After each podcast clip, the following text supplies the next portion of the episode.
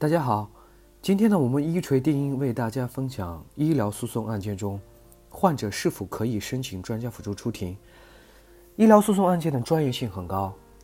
并且在现在需要患者及其律师呢举证院方的过错，但是由于缺乏医学专业知识，所以在庭审中呢很难和出庭的院方医生进行专业性的沟通和辩论。所以对于医疗案件来讲，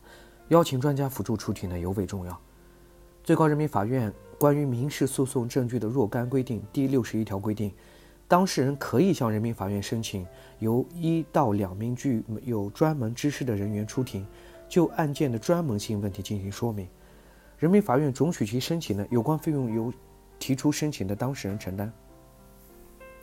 审判人员和当事人可以对出庭的具有专门知识的人员呢进行询问，经人民法院的准许呢，可以由当事人各自申请的具有专门知识的人员就。有案件中的相关问题进行对质，具有专门知识的人员可以对鉴定人员进行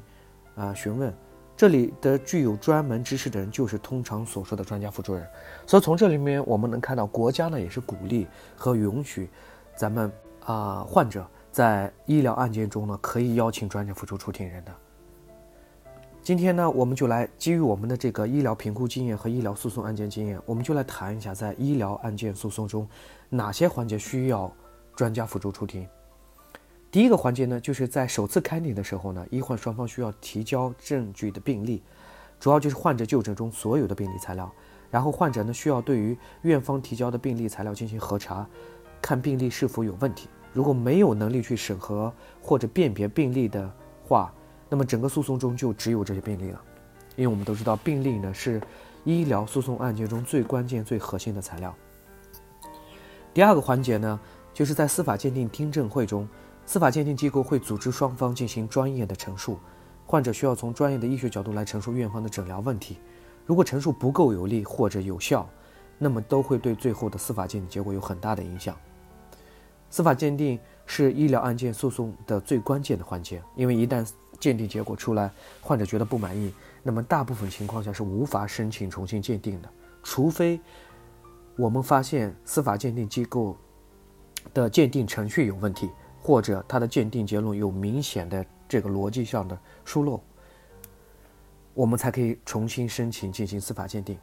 那么第三个环节是什么呢？就当司法鉴定意见出来的时候，一般只是给予院方责任比例的那么一一个建议。既然是比例，那么就有很多的问题了。比如患者和律师如何能最大程度的争取更高的责任比例，获得更高的赔偿？这里就需要专业人士进行陈述了，说服法官来进行一个更高比例的一个呃判决。因为证明的差异有时候可能会导致最后的赔偿金额从几万到几十万不等的一个变化。比如说，咱们患者的这个申请赔偿金额是一百万。那么司法鉴定结果的责任比例是百分之，认为院方的责任比例是百分之二十到百分之五十，那么最后的赔偿金额，如果是百分之二十，那么赔偿金额就是二十万；如果院方责任比例法院判决为百分之五十，那么就是五十万。所以这中间呢是有三十万的差距的。所以在这个环节呢，患者也是可以邀请专家辅助出庭人，可以更好、最大程度的去争取自己的一个赔偿的一个权益。但是很多环节在这个环节，很多患者呢，在这个环节也是不重视的，真的是挺可惜的。以上就是我们一锤定音为大家分享的，在医疗案件中需要专家辅助出庭的三个主要的环节，希望可以为大家带来帮助。北京移动健康呢，汇聚了国内外著名的医学专家、司法鉴定专家、法律专家和法医专家，为客户呢提供医疗评估，判断诊疗行为是否规范、合理、合法。同时，我们有专家辅助出庭人服务，协助咱们的客户可以更好的维权。如果有需要，请咨询我们的热线：四零零零六七二五七二。